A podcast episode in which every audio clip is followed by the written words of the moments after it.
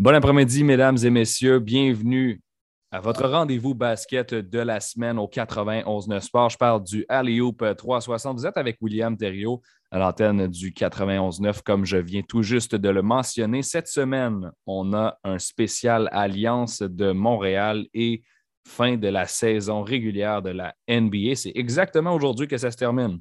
Donc, on a un excellent timing avec ça.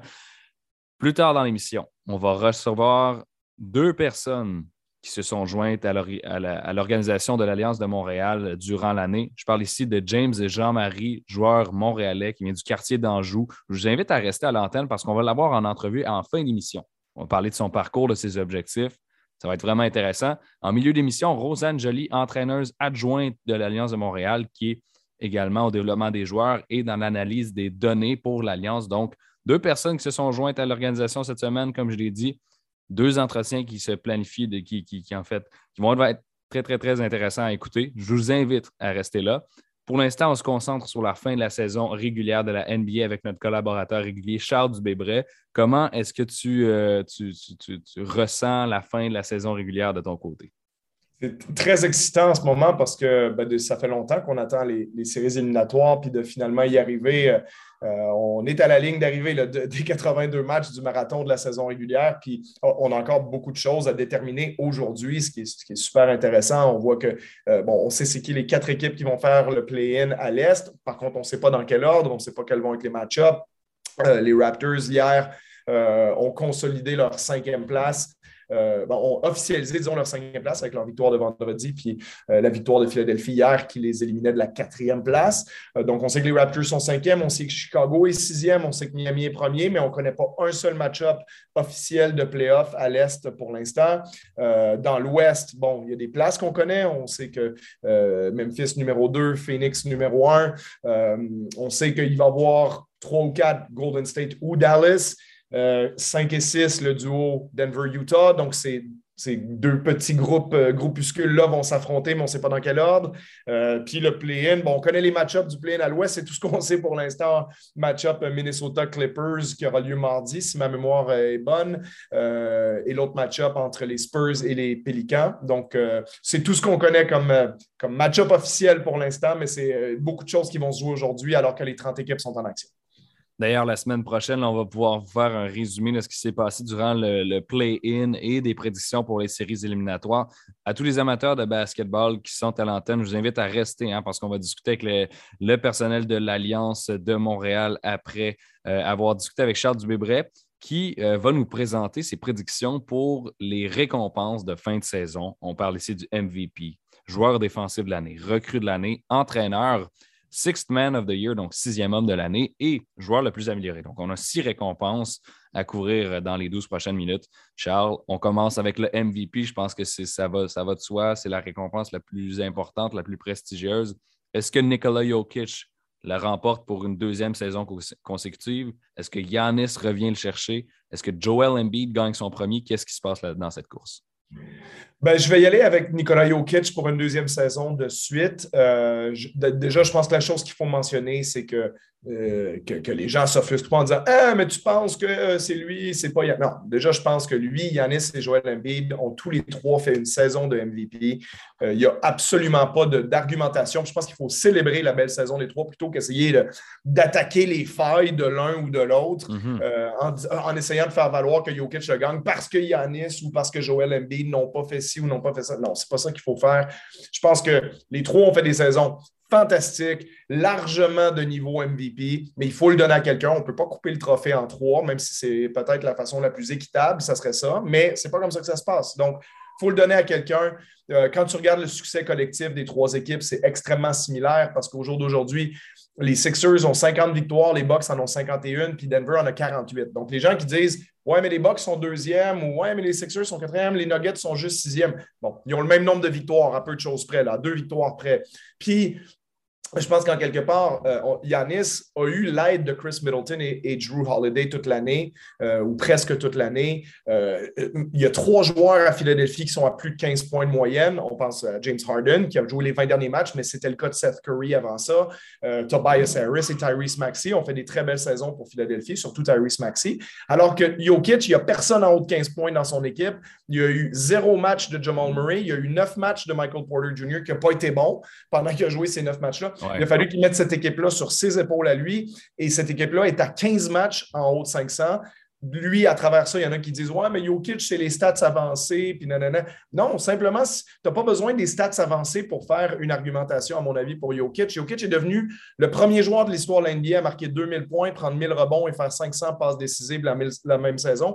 Puis ces stats de base, moi, je sais, moi, j'adore les stats avancées, mais si vous n'aimez pas ça, les stats avancées, je vais juste vous argumenter. Il est à 27 points, 14 rebonds, 8 passes à 58% du terrain. C'est hallucinant, ces stats de base. Il a fait gagner son équipe, il les a traînés sur son dos. Encore une fois, pas je pense que Yanis le mérite. Je le mettrais deuxième, je mettrais Joel Embiid troisième, mais n'importe qui, qui qui veut les mettre dans un autre ordre, ça ne me gêne pas particulièrement. Mais il faut le donner à quelqu'un. Puis je pense que Jokic a été globalement probablement le meilleur joueur de la NBA cette saison. Et je termine en disant les gens qui disent euh, défensivement, il est moins bon. C'est effectivement le moins bon des trois, mais Jokic, il faut arrêter de de garder la trame narrative d'il y a cinq ans. Il y a cinq ans, il était horrible défensivement. Maintenant, il est plutôt bon défensivement. Euh, il est parmi les intérieurs de l'NBA, il est premier aux interceptions, au vol de balle. Il est, euh, deuxième de l'NBA au rebond défensif aussi, ce qui est une stats défensive importante. Euh, et c'est un joueur qui est largement supérieur défensivement à ce que les gens peuvent dire. Donc, Jokic part un cheveu au-dessus de Yanis Antetokounmpo et Joel Embiid. Réponse très, très intéressante, Charles. Je te lance tout de suite sur euh, le joueur le plus amélioré, qui est une récompense étrange à ton sens parce que les critères sont bizarres ou parce qu'ils sont, sont, sont, imprécis. tu sais, bizarre, ben, pas bizarre, je ne voulais, pas, voulais pas te mettre ça, de, pas ce mot-là dans la bouche, mais les critères sont flous. Jean Morant peut euh, être un, un, bon choix étant donné qu'il est passé de très bon joueur à superstar. Oui, ça serait mon choix aussi. Euh, par contre, c'est rien enlevé à des candidats comme euh, Darius Garland, par exemple, de Cleveland, qui a fait un gros pas en avant, je pense, cette saison. Euh, de. Murray à San Antonio, qui a des stats, on les regardait ensemble avant l'émission, euh, complètement hallucinantes. ça passe un peu sous silence parce que les Spurs ne sont plus une des équipes dominantes de la Ligue, mais pour les gens qui n'ont pas suivi de. Murray de près cette saison, c'est, il n'est pas loin d'un triple-double de moyenne, en hein. 21 points, 9,3 passes et 8,4 rebonds, avec des stats avancées qui sont super bonnes. Euh, donc, de. Murray, puis c'est un excellent défenseur en plus. Donc, euh, euh, grosse, grosse saison pour lui à San Antonio. Mais John Morant a fait le bon qui est certainement le plus dur à faire dans la NBA. Même si ce n'est pas toujours, euh, on soustrait les points par match de cette année puis ceux de l'année passée, puis on voit c'est quoi la différence. Pour ça, je dis c'est flou. Le joueur qui était, entre guillemets, poche l'année passée parce qu'il ne jouait pas beaucoup. Mettons, un joueur qui fait 5 points de moyenne en 12 minutes, mais qui devient titulaire cette année et qui est à 15 points de moyenne, on a l'impression qu'il a triplé ses stats. mais peut-être Devante Graham, il a fait ça il y a quelques années avec les C'est ça, mais des fois, c'est juste parce que le rôle a augmenté aussi. Fait que c'est ça. En tout cas, c'est pour ça que je dis c'est des critères flous, euh, mais je pense qu'il faut récompenser la belle saison de, de John Morant, qui cette saison a clairement été un des 5 à 10 meilleurs joueurs de la NBA. Là, va ce serait trop long faire le débat où exactement, mais il n'était pas ça l'année passée. Il était un bon joueur. Il faisait peut-être pas partie des 25, 30, 35 meilleurs joueurs de la Ligue, mais cette année, il a fait un bon parmi l'élite, puis a traîné son équipe à la deuxième meilleure fiche de la saison. Donc, en guillemets, c'est comme un, mini MVP que je lui donnerais quasiment en lui donnant le titre de joueur le plus amélioré, parce qu'aujourd'hui, je pense qu'on a tous confiance que John Moran, peut traîner son équipe quand même relativement loin en série, qu'il peut être un vrai candidat MVP peut-être à partir de l'année prochaine. Donc, ce bon-là de John Moran, pour moi, est très significatif et il est peut-être encore plus que le bon que d'autres joueurs ont fait, comme par exemple Darius Garland. Euh, pourtant, ce n'est pas rien ce qu'ils ont fait, mais je donnerais le trophée probablement à John Moran. Donc, John Morant, choix pour le Most Improved Player, joueur le plus amélioré. Euh, du côté du joueur défensif de l'année, il y a quand même plusieurs options, mais euh, tu irais avec le favori selon les Vegas odds, donc les probabilités, Marcus Smart des Celtics. Oui, ben parce qu'à la mi-saison, et je l'avais déjà affirmé en ondes, et, je ne me recule pas de mes propres paroles, à, ce moment-là, je pense que la, course n'était même pas serrée, puis c'était Draymond Green de, de, Golden State qui faisait de un une saison défensive formidable, mais, qui, mais les Warriors étaient aussi de loin à ce moment-là la meilleure défense de la Ligue. Et je pense que euh, Draymond aurait gagné ce trophée-là sans aucune discussion. Maintenant, Draymond a été blessé presque toute la deuxième moitié de saison. Il va finir la saison avec 45 ou, ou 46 matchs joués s'il joue aujourd'hui. Donc, ça le, retire de la course, même si Golden State est encore par un dixième de point la meilleure défense de la Ligue devant les Celtics. Euh, je pense qu'il y a plusieurs candidats qui peuvent le mériter. Le défenseur qui est probablement globalement le meilleur de la Ligue à chaque année, c'est Rudy Gobert. Mais le Jazz n'est pas dans le top 10 défensivement. Euh, Yannis Antetokounmpo, les Bucks ne sont pas dans le top 10, sont même, je pense, 14e de la Ligue euh, défensivement. Ce sont des candidats individuels qui le mériteraient. Euh, mais je pense que les voteurs vont peut-être plus se diriger vers la récompense d'une défense euh, établie dans le top de la NBA. Euh, donc, en l'occurrence, les Celtics, voire même les Grizzlies de Memphis, qui ont la quatrième meilleure défense, et Jaron Jackson Jr. mène la NBA au bloc. Donc, je pense que lui peut être considéré. Miami a une excellente défense qui est menée par Bam Adebayo. Lui va être considéré. La seule problématique pour Marcus Smart, qui est mon gagnant, c'est cette espèce de, de duel dans sa propre équipe avec Rob Williams, qui a été un des meilleurs euh, bloqueur de lancer de la Ligue. Mais peut-être que la, blessure récente de Rob Williams peut finalement faire virer le vote vers Marcus Smart. Et je termine avec une parenthèse, c'est que le titre de défenseur de l'année, on le donne presque toujours à un intérieur dominant qui bloque des tirs parce qu'on on considère que c'est ce type de joueur-là qui impacte le plus les matchs défensivement dans l'NBA. Et c'est vrai d'une certaine façon, mais c'est aussi la raison pourquoi il n'y a jamais un meneur de jeu, un point guard qui a gagné ce titre-là depuis Gary Payton en 1996. Et des joueurs de périmètre qui l'ont gagné, il y a juste eu Kawhi Leonard euh, puis Ron Artest dans les années 2000. Donc, on donne très rarement ça à un autre profil que le profil du grand qui bloque des lancers puis qui intimide autour du panier. Donc, à tort ou à raison, c'est un débat qui mérite d'avoir lieu, mais je pense que sur le périmètre, il n'y a pas un joueur qui a plus de cœur, d'impact, de dureté défensive que Marcus Smart à Boston. Et comme les Celtics ont été de loin la meilleure défense de l'NBA depuis le début du mois de janvier, euh, je ne serais pas surpris de voir un Celtic récompensé là. Et Marcus Smart, pour l'ensemble de son œuvre depuis plusieurs années, euh, ça serait largement mérité qu'il gagne le titre de défenseur de l'année. En plus de Gary Payton chez les Guards, je me rappelle de Michael Jordan qui l'a remporté, Sidney Moncrief aussi avec les Bucks de Milwaukee. Donc, ce sont deux exemples euh, qui, qui l'ont remporté. comme ça avant. Hein. C'est c'est ça qui est intriguant. C'est que dans les années 80, on récompensait souvent un joueur de périmètre, comme si c'était ce qu'on voyait le plus. Et à ça a changé ça s'est changé vers les Hakim Olajuwon, David Robinson, Dikembe Mutombo, Alonzo Mourning, Ben Wallace et compagnie. Donc, euh, c'est comme si ce trophée-là récompense le grand défenseur de l'année, pas le défenseur de l'année dans l'ensemble. Et peut-être cette année, on peut faire une exception vu la, performance de Boston, particulièrement depuis les, quatre derniers mois. Et Marcus Smart pourrait euh, être l'exception à la règle. Charles, recrue de l'année, une course euh, qui implique euh, de manière réaliste quand même trois candidats, Evan Mobley, Scotty Barnes, Kate Cunningham. Comment est-ce qu'on décortique le tout? Qui ressort premier des trois?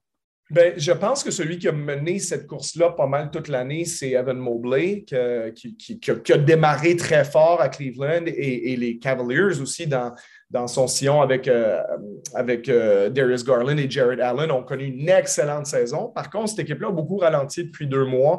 Euh, on a un Kate Cunningham qui, lui, a commencé très lentement, qui a été horrible à ses 5 à 10 premiers matchs, mais qui, depuis, est excellent. Et Kate Cunningham, c'est le seul du lot qui est déjà un vrai go-to guy, un vrai joueur sur lequel, je veux dire, c'est le meilleur joueur des Pistons. C'est lui qui a la balle dans les mains et il nous laisse croire qu'il va être un All-Star dans, dans, pas très longtemps. donc, donc, Kate Cunningham, pour ceux qui ne l'ont pas suivi récemment, est vraiment exceptionnel. Mais je pense qu'au final, Evan Mobley, ça fait peut-être coiffer le titre par Scotty Barnes. Euh, puis je le dis sans, euh, en essayant de ne pas être biaisé. J'habite à Toronto. J'étais au match vendredi soir, donc je l'ai vu euh, jouer devant moi. Puis je pense que sans même être impacté par ça, par le visuel, Scotty Barnes, il a fait sa performance cette saison euh, sur une équipe qui va gagner 48 ou 49 matchs en fonction d'aujourd'hui, euh, en étant un des fers de lance de cette équipe-là, défensivement, offensivement, une belle ligne statistique qui est à, je pense, 15 points, 8 rebonds par match, mais des belles stats avancées aussi, ce qui est très rare pour un joueur recru. Donc, je pense que pour récompenser un peu le succès aussi des Raptors qui ont le vent dans les voiles depuis quelques mois. Je pense que Scotty Barnes coiffe euh, Evan Mobley au fil d'arrivée, alors que son équipe, lui, s'essouffle un petit peu. Euh, donc, je pense que le vote va être extrêmement serré, mais le mien irait à Scotty Barnes. Donc, on donne la récompense de recrue de l'année à Scotty Barnes et, et, Charles, je m'en excuse, il nous reste malheureusement plus de temps pour cette chronique. Par contre, euh, j'avais gardé les deux récompenses qui étaient le plus sûres dans nos têtes euh, à la fin. Donc, je veux quand même le mentionner. Monty Williams, chez les entraîneurs de notre côté, selon notre discussion hors d'onde, était celui qui remportait et Tyler Hero. Euh, chez le sixième homme de l'année avec le Heat en fonction de la fiche, de ses statistiques personnel. Euh, toutefois, on donne quand même un, petit. On lève notre chapeau à Kevin Love qui a fait une excellente saison à Cleveland. Donc, je pense que ça complète bien notre bloc, euh, notre bloc récompense. Donc, merci Charles d'avoir été là aujourd'hui.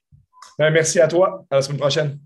Au retour de la pause, on s'entretient avec Rosanne Joly, entraîneuse adjointe de l'Alliance de Montréal qui a été nommée cette semaine. On est de retour à Aléoupe 360 euh, pour ce deuxième bloc de la journée ici au 91 Sport. Vous êtes avec euh, William Thériault encore euh, pour les 40 prochaines minutes. Aujourd'hui, on commence notre bloc Alliance de Montréal. On a deux intervenants qui viennent de la nouvelle organisation de basketball professionnel ici au Québec. On commence en recevant Rosanne Joly, qui est l'entraîneuse adjointe de l'Alliance qui a été nommée cette semaine. Euh, je suis très content de la recevoir, de parler de son parcours, de ses objectifs. Rosanne, bienvenue à Léoupe 360. Merci, William. Merci de, m'inviter à ton émission. Euh, ça me fait euh, un grand plaisir. Donc, on regarde euh, l'histoire. Qu'est-ce qui s'est passé cette semaine? Mercredi, non seulement tu as été nommé adjointe, mais également tu as un rôle dans le développement des joueurs ainsi que dans l'analyse de données. Comment tu te sens à l'idée d'entamer ce nouveau rôle, quand même, de participer à la création d'une organisation de basketball professionnelle? Euh, ben, plusieurs sentiments, de l'excitement, euh, de la peur, euh, un remerciement énorme pour Montréal Alliance de me donner cette opportunité-là. là, je disais de la peur, mais c'est pas de la peur, mais mon, ça reste quand même que c'est mon premier contrat avec une équipe professionnelle. Puis là, tu l'as mm-hmm. dit au début de l'entrevue ici au Québec. fait que ça rend les choses encore plus excitantes. Euh, mais, mais j'ai hâte, mon rôle, euh, ça va être le développement un peu des, euh, athlètes avec l'analyse de données. donc là, on, commence dans 6-7 semaines la saison, fait que ça me laisse un 6-7 semaines pour bien me préparer. Comment tu te prépares pour un défi comme celui-là? Euh, ça va être intéressant. Je pense que je vais continuer à faire de la recherche par rapport aux autres équipes professionnelles. J'ai eu la chance de côtoyer des gens des Raptors de, Toronto, des Raptors, puis du 905. Mm-hmm. Donc, euh, en ce moment, je suis en processus un peu de communiquer avec eux pour qu'ils me donnent euh, un peu une meilleure idée de ce qu'on fait au niveau professionnel pour m'assurer de donner un bon service aux athlètes de Montréal de l'Alliance si on regarde un peu l'histoire, comment tu es, arrivé avec l'Alliance, en fait, j'ai trouvé ça intéressant. Je pris ça dans le texte de, Catherine Harvey-Pinard de la presse euh, cette semaine. On apprend qu'Almi Larouche et toi, vous vouliez vous contacter à peu près en même temps. J'aimerais que tu me racontes un peu l'histoire que derrière ça, je trouvais ça intéressant. Oui, euh, dans le fond, j'étais à Dubaï avec un contrat de, la NBA, une des branches internationales, euh, les écoles de la NBA. Euh, puis en fait, Geneviève Tardif, avec son podcast, m'avait envoyé un message, je pense que c'était au mois de février, pour faire partie de son podcast. Puis, puis là, j'attendais avec excitement de, l'entendre qu'il sorte. Puis pas longtemps, une semaine avant que le mien sorte, celui de Annie Larouche est sorti parce qu'elle annonçait justement qu'elle allait devenir directrice des opérations pour euh, Montréal Alliance. Euh, puis je trouvais c'est vraiment vraiment cool en fait que ce soit une femme euh, qui détient ce poste-là. Mm-hmm. puis en écoutant son podcast, je la trouvais vraiment intéressante. Euh, j'essaie de lui envoyer un message sur Facebook pour la féliciter. Euh, moi, j'étais comme un, dans un entre-deux à décider est-ce que je reste à Dubaï, est-ce que je reviens au Canada.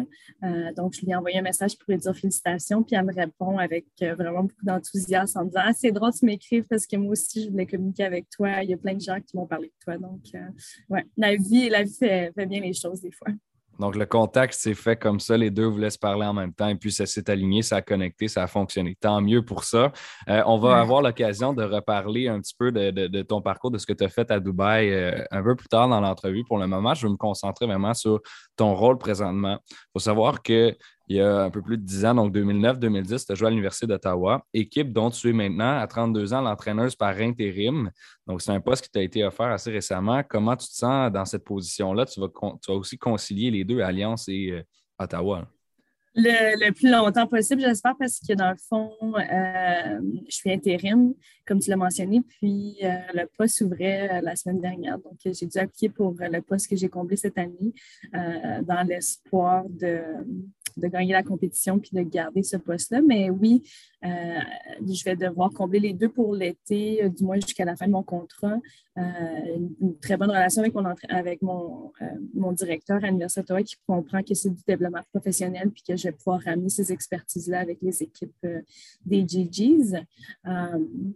Mais, euh, mais c'est ça. C'est pas, pas du nouveau, là, faire la route Gatineau-Montréal euh, deux, trois fois semaine. Je l'ai fait dans, dans le passé. Euh, malheureusement, à Gatineau, d'où je viens, il n'y a pas d'équipe professionnelle mm-hmm. de basketball. Il y en a eu une qui a été ajoutée récemment à Ottawa avec les Blackjacks dans la même ligue que Montréal Alliance. mais donc, pour moi, toutes les organisations sportives par rapport au, au, basketball sont soit à Toronto, soit à Montréal. Donc, depuis je veux dire, depuis au moins euh, 6, 7, c'est pas 8 ans, je fais des allers-retours un peu partout au Canada. C'est ça, donc tu es déjà habitué à, ce niveau-là pour, pour la route. Moi, ce la, question qui me vient en lien avec ça, c'est que tu me dis, moi, je viens de parce que tu viens de Gatineau, puis à Ottawa, il y a justement il y a une franchise de basketball dans la même ligue que l'Alliance, la Ligue élite canadienne de basketball. Est-ce qu'il n'y aurait pas eu un attrait pour toi d'aller à Ottawa plutôt que Montréal? Parce que, tu sais, pour toi, la, la maison, entre guillemets, c'est plus, c'est plus Ottawa.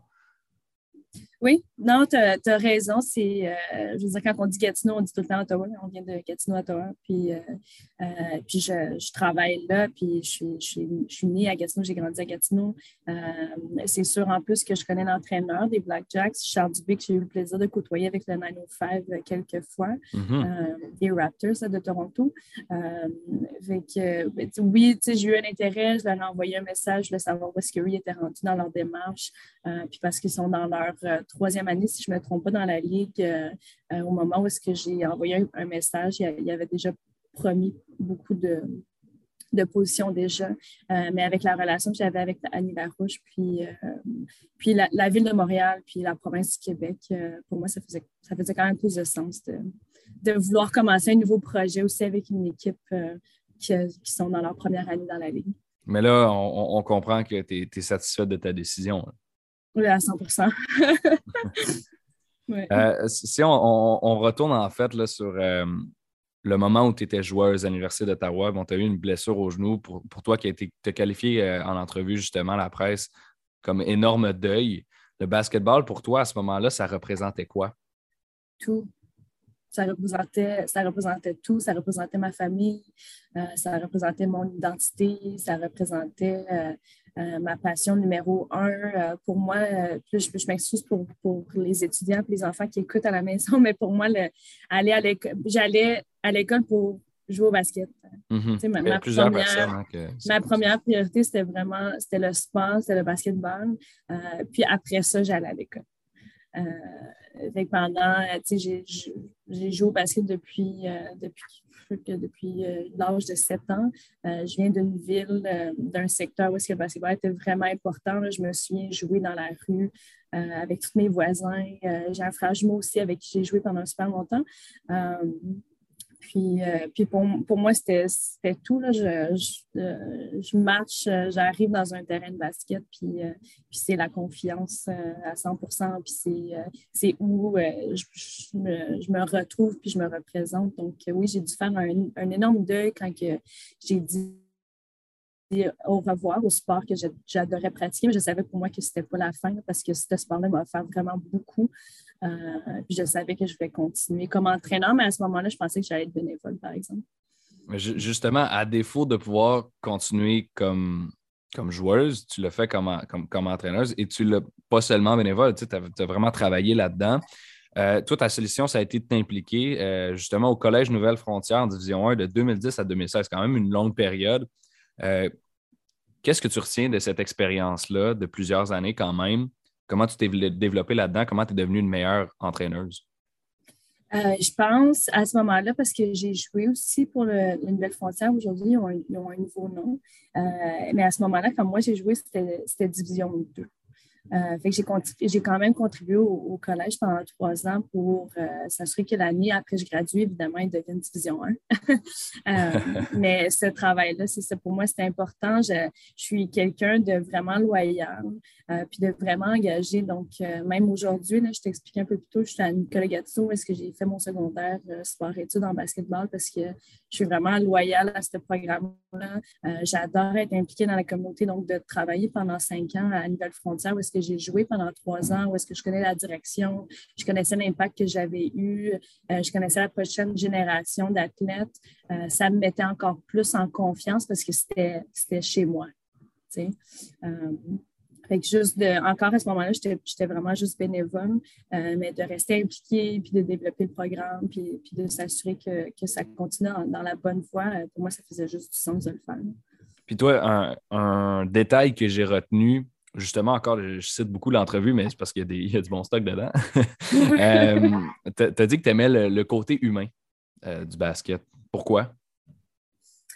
Euh, je pense, honnêtement, parce que euh, autant que c'est ça, le basketball, ça a été mon identité pendant super longtemps. Euh, comme beaucoup d'étudiants athlètes ou comme beaucoup de personnes au secondaire, ça n'a pas été facile, la confiance en soi, puis tout ça. Puis je sais que le basketball, ça a vraiment contribué à ça.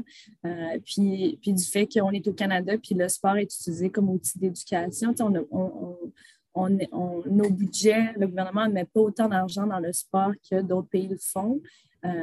Parce que la priorité, c'est vraiment l'éducation. Mm-hmm. puis j'y crois en ça. Euh, fait que même si on est rendu à un sport plus élevé universitaire, euh, je coach quand même des étudiantes athlètes qui sont entre 17 et 22 ans, qui essaient de, comprendre où est-ce qu'ils veulent aller après parce que c'est vraiment un cheminement. Leur vie n'arrête pas après ça. Euh, fait que oui, je veux m'assurer que je leur offre la meilleure expérience, puis le, meilleur, je, vais utiliser un mot le, le meilleur knowledge sur le mm-hmm. terrain. Euh, mais je veux m'assurer aussi qu'il y a ce côté-là humain, euh, qu'ils font bien à l'école, puis qu'ils sont encadrés, puis qu'ils savent que s'il y a quelque chose qui ne va pas bien, que ce soit au basket, que ce soit à l'école, que ce soit dans leur vie personnelle, euh, ben, que la, porte de mon bureau est toujours ouverte, puis je veux, avoir cette relation-là avec les athlètes. même si c'est rendu professionnel ou si cet été, avec des gens qui ont voyagé le monde, puis qui ont des contrats professionnels en Europe, puis qu'ils ont, déjà beaucoup de, bagages, puis ils ont déjà beaucoup d'expérience, euh, ça reste que le basketball, c'est un moyen de réunir les gens. Euh, puis des fois, on, réalise, puis j'ai réalisé ça dernièrement, euh, que on, a beau parler de X, de X et, O sur le terrain, puis avoir le board de, l'entraîneur, puis d'arriver avec toutes les structures, puis toutes les, les, philosophies. S'il n'y a pas de cohésion entre les joueurs sur le terrain, puis s'il n'y a pas ce côté-là vraiment que c'est une famille, l'équipe n'ira probablement pas super loin. Euh, c'est un aspect quand même vraiment important du sport. Vous écoutez euh, toujours le 91 9 Sport. On est avec l'entraîneuse adjointe de l'Alliance, Rosanne Joly. Euh, Rosanne, je veux parler un peu de ton expérience à l'échelle provinciale. Tu as entraîné l'équipe du Québec à quelques reprises. Donc, l'équipe U15 a remporté le championnat national en 2016. Puis avec le, U, 17 tu as remporté la médaille d'or aux Jeux du Canada en 2017, justement. Donc, plusieurs, beaucoup de succès à l'échelle provinciale. Je te vois sourire quand j'en parle. J'imagine que ce sont des, beaux souvenirs. Qu'est-ce que ça représente pour toi d'avoir pu permettre au Québec de connaître un peu de succès euh, à l'intérieur du Canada sur le plan basket? Ah ben, je pense que ça faisait déjà quelques années que, du côté féminin, autant du côté masculin, là, Basketball Québec font un bon travail avec leurs équipes du Québec. Euh, euh, mais je souriais parce que dans le fond, c'est ça, c'est des super belles euh, des, des, des, super belles expériences que j'ai vécues de gagner un championnat national. Ça, ça, c'est pas tout le monde qui a cette chance-là. Euh, puis je veux juste préciser que j'étais entraîneur adjoint aussi avec ces mm-hmm. équipes-là. Je n'étais pas l'entraîneur-chef, sauf qu'avec Georges Germanos, qui est l'entraîneur-chef de Champlain euh, du collège sur la rive sud, c'est lui, dans le fond, qui m'a offert ma première opportunité de sortir de Gatineau et de coacher. Euh, puis après ça, ça me, j'ai eu la, piqûre de, vouloir en savoir plus, puis de vouloir voyager, puis de vouloir côtoyer encore plus de gens qui sont dans ce milieu-là. Euh, fait que je vais être euh, à, toujours reconnaissante de, de Georges Germanos de m'avoir offert cette, opportunité-là.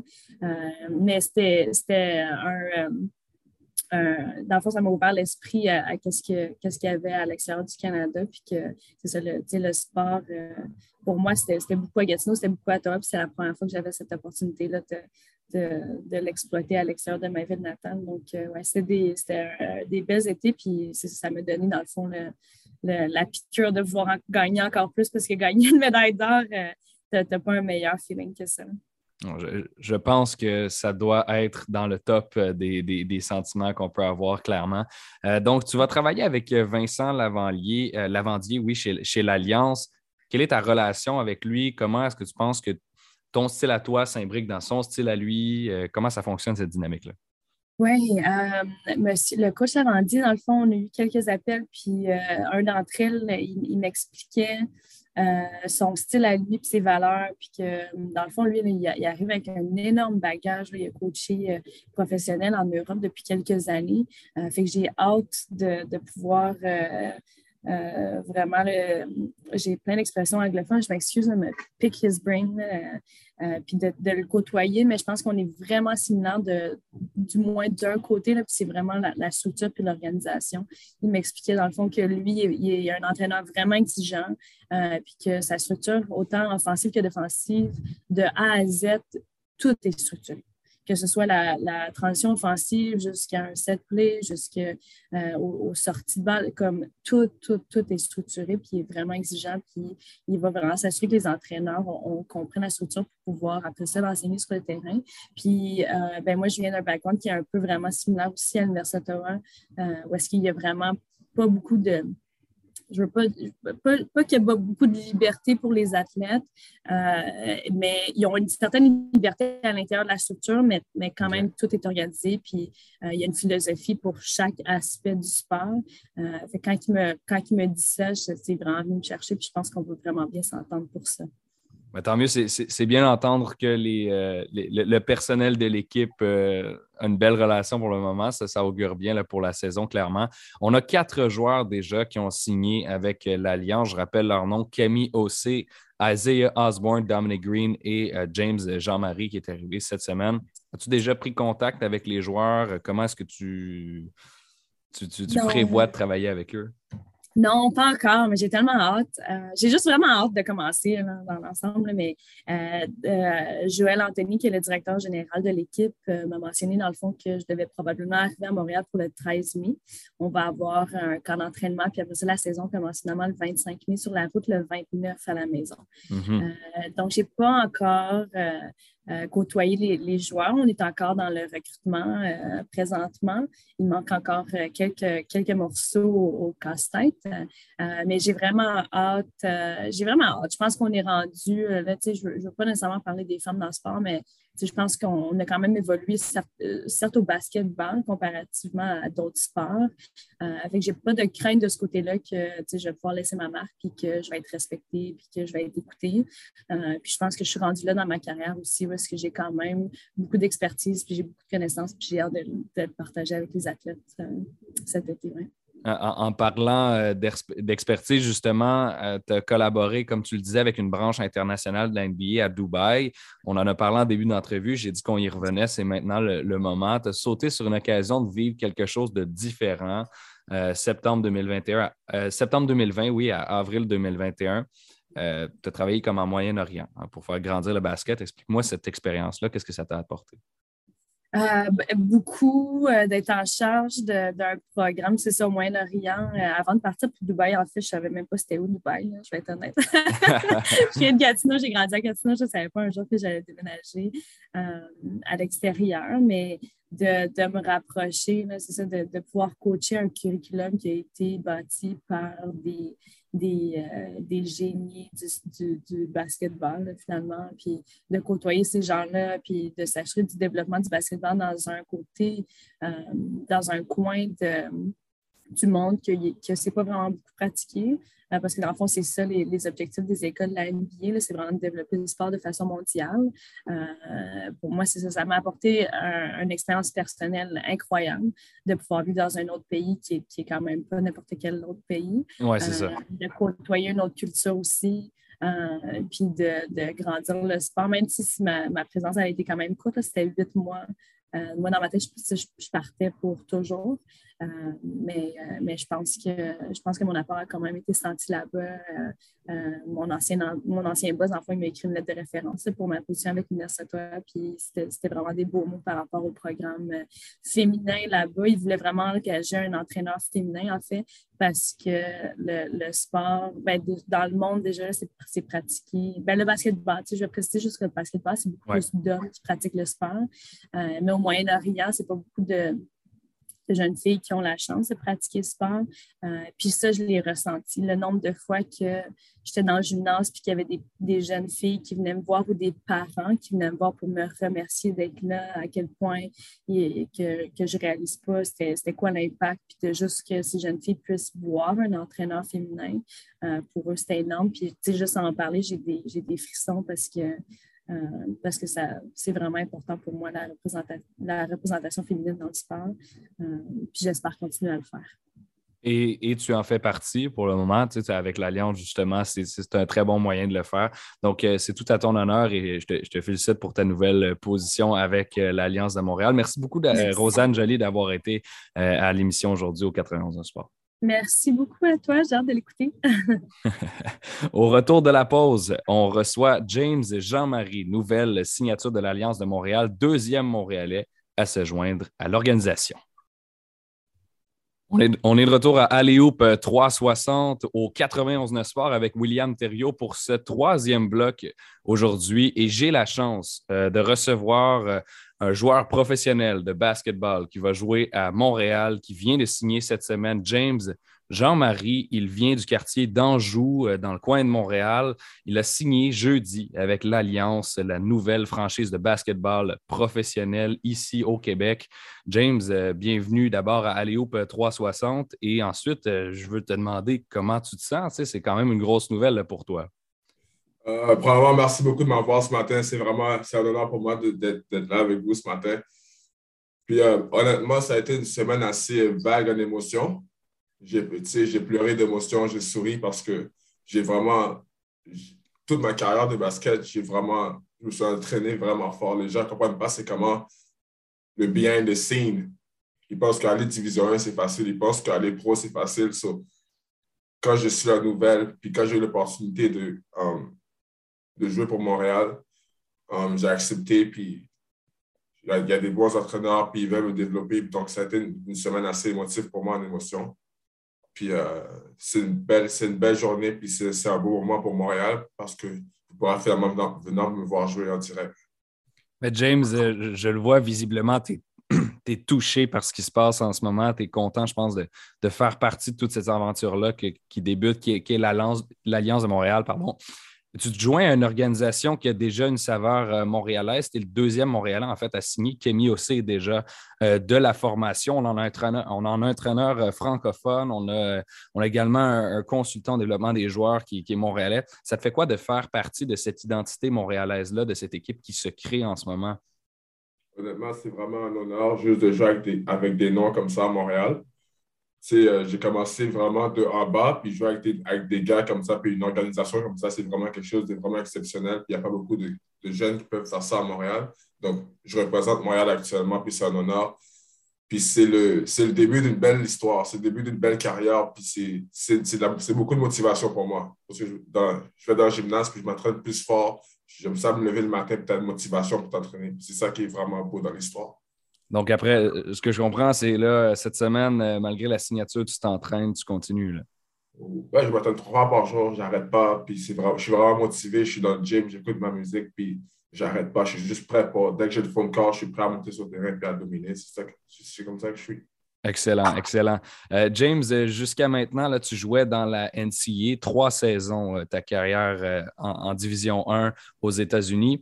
L'Alliance sera ta première expérience professionnelle, si, je ne me trompe pas. Donc, comment tu perçois cette nouvelle étape? C'est quand même d'universitaire à pro, il y a, peut-être une différence. Comment est-ce que tu, te prépares pour, pour ce saut-là? Honnêtement, je pense que je m'adaptais assez bien. Puis euh, le head coach a une belle vision pour moi pour, pour développer mon, mon game. Puis, euh, Joël Anthony aussi. Puis euh, honnêtement, je, garde toujours le même work ethic. Je fais toujours la même affaire. Puis chaque année, je pense que pour moi, ça va être facile de m'adapter. Puis je, vais apprendre vite des, plus vieux. Parce qu'en ce moment, c'est moi qui est l'un des plus jeunes dans l'équipe. Donc, j'essaie de, j'apprends de, de, tout le monde. J'essaie de prendre des ressources de tout le monde. Puis quand c'est temps de jouer, je pense que je vais être prêt à, à jouer et à comprendre la game. C'est ça. Donc là, tu arrives, tu es, fraîchement sorti de l'université, euh, tu es, l'un des plus jeunes, début vingtaine. Euh, combien à peu près de, 22 J'ai 24 ans. 24 ans, donc, c'est ça. Quand même début vingtaine. Et ensuite, là, il y, a des, il y a des vétérans devant toi et donc, toi, tu peux apprendre d'eux. Tu m'as parlé de Vincent Lavandier, qui est l'entraîneur-chef. Tu m'as dit qu'il avait une belle vision pour développer ton jeu. Ça m'intéresse. Est-ce que tu peux me parler de comment, lui, il voit euh, ta courbe d'amélioration? Qu'est-ce qu'il peut faire pour, pour t'aider à, devenir un meilleur joueur de basket? Euh, dans le fond, euh, Division 1 aux États-Unis, c'est vraiment un système. Puis tous les grands qui sont 6 pieds 8, 6 pieds 7 et plus, habituellement, ils sont au poste 4 ou au poste 5 à l'intérieur, ils n'ont pas vraiment le temps de développer leur game puis moi, toute ma carrière, j'ai shooté le ballon, puis j'ai dribblé. Puis cette année, j'ai vraiment dominé à l'intérieur. Donc, il m'a appelé au téléphone, puis il m'a dit Regarde, je vais être honnête avec toi, je pense que tu as, le potentiel d'être un pro, mais tu dois vraiment développer ton game à l'extérieur, um, off the dribble. tu dois shooter plus, puis tu dois être plus mobile, puis mieux, mieux jouer en défense. Puis c'est une affaire que j'apprécie avec lui parce qu'il a été honnête depuis le début. Il ne m'a pas dit qu'est-ce que je voulais entendre, il m'a dit qu'est-ce que je devais entendre. Puis, euh, c'est ça, ça qui est vraiment important pour moi. Donc, je comprends que pour l'instant, la, relation est bonne avec, avec Vincent Lavandier. On, on va avoir une bonne occasion de travailler. Euh, qu'est-ce que tu aimes de, son style de jeu, de son système euh, que lui propose pour, euh, pour jouer justement avec l'Alliance qui vient instaurer? Qu'est-ce qui était important, c'est que probablement, il veut vraiment qu'on soit fui en offense. Tout le monde se passe le ballon. Mm-hmm. C'est pas juste une personne qui score, tout le monde est involved en, en, en offense. Puis le paint va être ouvert, je pense, parce qu'il um, veut que tout le monde joue à, l'extérieur, un système plus ouvert, différent de l'université um, américaine, du système universitaire américain. Puis euh, c'est vraiment, quelque chose qui est excitant, honnêtement. Euh, J'en doute absolument pas. Tout, à l'heure, tu m'as mentionné que euh, tu aimais tirer à l'extérieur et ton pourcentage de réussite en carrière dans l'NCA le prouve. 42% hein, quand même de réussite euh, au tir à trois points, par contre, le volume de tir, c'est un par match. Donc, j'imagine que peut-être tu veux essayer de, développer cet aspect-là et de tirer davantage à, l'extérieur. Oui, dans le fond, euh, toute ma vie, j'ai tiré le ballon, mais en, venant, à, l'université américaine, tu commences à avoir un rôle. Mhm. Tu dois faire, puis, euh, tu dois faire ce qui est bon pour ton équipe. Puis honnêtement, je suis capable de jeter les trois points, mais je n'ai pas appris assez cette année. Mais honnêtement, pendant l'été, je pense que je vais me développer puis j'en prends plus ça, ça, va, ça, va monter, comme ça va monter ma confiance. J'ai toujours m'améliorer comme ça. Ben, regardons euh, ton, ton, parcours un peu. Là, on parle d'NCA depuis tout à l'heure. Je vais clarifier un peu le, tout. Euh, donc, on est toujours avec James Jean-Marie, nouvelle signature de l'Alliance, qui a joué euh, trois saisons NCA, d'abord à San Diego, ensuite à Hawaï et ensuite à Portland State. Donc, il y a trois universités, trois saisons. Raconte-moi un peu comment ça s'est passé, tout, ce parcours-là, changer d'université à chaque année, c'est quand même particulier. J'ai envie de savoir, euh, c'était quoi ton processus là-dedans? Pourquoi est-ce que c'était la meilleure décision pour toi, pour ton parcours? Il ah n'y a pas de problème. Hein.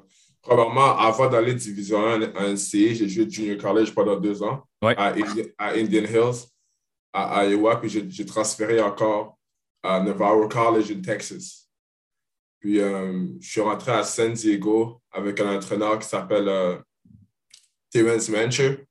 Puis, quand je suis arrivé sur le campus, les, deux premières semaines, il y a eu une, job quelque part d'autre. Puis, un, un autre entraîneur qui s'appelle Chris a eu une job à Hawaii. Il a, quitté pendant la saison. Puis, je suis resté avec San Diego, j'ai joué avec eux. Puis, j'ai eu une bonne saison, j'ai beaucoup appris. Mais je pense que ce n'était pas le rôle que je voulais. Donc, euh, mon entraîneur qui est parti à Hawaï euh, m'a contacté, puis on est, on est parti. J'ai pris la décision d'aller jouer pour Hawaï là-bas, puis j'ai eu une très belle année, ma meilleure une des meilleures années de ma carrière. Il m'a vraiment aidé à développer mon match. Euh, merci à lui. Il m'a fait jeter plus de trois points, devenir plus mobile. Puis après ça, il est parti encore à, une autre université l'Université de San Francisco. Puis, euh, comme, comme je vous ai dit, chaque année, je voulais un plus gros rôle encore. Puis, je voulais trouver une école qui allait vraiment me laisser euh, dominer. Puis, euh, montrer que je pouvais dominer à l'intérieur, dominer à l'extérieur, puis juste avoir un grand rôle, puis mettre l'équipe sur mon dos. J'ai décidé de venir à Portland State parce que c'était un, bon staff qui avait une très belle vision pour moi, puis qui, qui croyait en moi, qui me disait la vérité. Puis euh, j'ai joué, on a commencé la saison, puis j'ai juste dominé ici depuis le début. Les six premières games, les, les dix premières games, j'ai vraiment donné tout ce que j'avais. Puis c'est ça. On regarde euh, euh, tes, statistiques en carrière cette année, ce sont euh, les meilleurs. Donc, 14 matchs à Portland State, 13 points de moyenne, 9 rebonds. Donc, c'est quand même intéressant comme moyenne si, on regarde ça comme ça. un bon pourcentage de, réussite également. donc, on parle de 52% quand même des tirs réussis. si on parle un peu de ton style de jeu, es un, bon, tu mesures 6 pieds 8, 230 livres, donc tu as quand même une bonne carrure, 24 ans, donc tu es, jeune sur qui est-ce que tu bases ton style de jeu? Est-ce que tu as un joueur, mettons que j'imagine que tu regardes la NBA, c'est sans doute, euh, tu, dois avoir peut-être un joueur qui, euh, sur qui, tu bases ton jeu, sur qui tu t'inspires, que tu aimes regarder, tu te dis, ce gars-là, moi, je veux, je veux ressembler à lui sur le terrain. Oui, euh, premièrement, ce n'est pas juste un joueur spécifiquement, c'est plus plusieurs joueurs. le, joueur que j'aime plus regarder, c'est Joel Embiid. Mm-hmm. Parce que je pense que c'est il est vraiment grand, puis il est vraiment mobile, puis c'est un des, premiers gars que, qui m'a montré à comment tu peux être mobile même si tu es grand. Tu peux shooter le ballon, tu peux, tu peux shooter des mid-range, puis Kevin Durant, c'est un autre gars aussi que je regarde depuis que je suis tout jeune. Euh, juste par la manière qu'il il bouge sur le terrain, je pense que c'est le meilleur scoreur dans l'NBA actuellement. Puis, euh, Carmelo Anthony, c'est un des joueurs que je regarde le plus souvent parce que je pense que son face-up game, son mid-range game, c'est une affaire qu'on peut relate, moi puis lui. Mm-hmm. C'est une affaire que je fais souvent. Donc, ça, c'est les trois joueurs que, honnêtement, je regarde beaucoup actuellement. Je regarde beaucoup de films sur eux, puis j'essaie d'apprendre à chaque jour. Donc, euh, Joel Embiid, Kevin Durant, Carmelo Anthony, ce sont des beaux noms. J'imagine que c'est un beau modèle quand même euh, euh, sur lequel se fier. On regarde l'effectif maintenant de, l'Alliance de Montréal qui compose maintenant quatre joueurs, Kemi Ossé, Isaiah Osborne, Dominic Green. As-tu déjà échangé avec tes nouveaux coéquipiers? J'imagine peut-être Kemi, étant donné que la, la connexion montréalaise, tu peut-être échangé avec lui déjà? Ouais, des fois, je parlais à Kemi. Moi et Kemi, on ne se parle pas tout le temps, mais on s'est toujours si j'ai une question, il est toujours là pour moi. Mm-hmm. Euh, s'il y, a quelque chose à me dire, il est toujours là pour moi. Mais euh, honnêtement, c'est un honneur pour moi de jouer avec Kemi C'est une personne qui en a fait beaucoup à Montréal. Puis son nom est vraiment lourd. Donc, je suis prêt à apprendre de lui. Puis, euh, je suis vraiment excité de jouer avec, avec Kemi et les autres joueurs de mon équipe. C'est quoi ta, ta, relation pour l'instant avec lui? Est-ce que tu dirais que c'est un peu un mentor? Euh, pas nécessairement parce que je ne le connais pas assez personnellement. Je n'ai pas vraiment pris le temps de le, parler et de le connaître, mais euh, je pense qu'on va s'attendre assez bien parce que nous deux, on vient de Montréal. Euh, son, son, père, c'est Nelson aussi. Il m'a coaché. son frère, je veux dire, c'est Nelson aussi, puis il m'a coaché. Donc, je pense qu'on a, on a assez de liens, de, liens de basket ensemble en, grandissant. Ça va, on va être correct. On a parlé euh, des, autres joueurs de l'Alliance. Euh, dans les dernières semaines, il y a eu beaucoup de signatures. Est-ce que, excepté Montréal, tu as reçu d'autres offres de contrat que tu as refusées, que tu n'as pas, pas accepté et tu as dit non, moi, c'est Montréal? Oui, dans le fond, il y avait. C'était pas juste. Euh, pas juste l'équipe de Montréal qui était intéressée. Mon agent m'a dit qu'il y avait Montréal, il y avait une autre équipe dans la CBL. Puis l'année d'avant, Ottawa Blackjack me, me voulait aussi. Mais j'ai décidé de revenir à l'université, mais cette année, euh, dès que j'ai vu Montréal, c'était pas.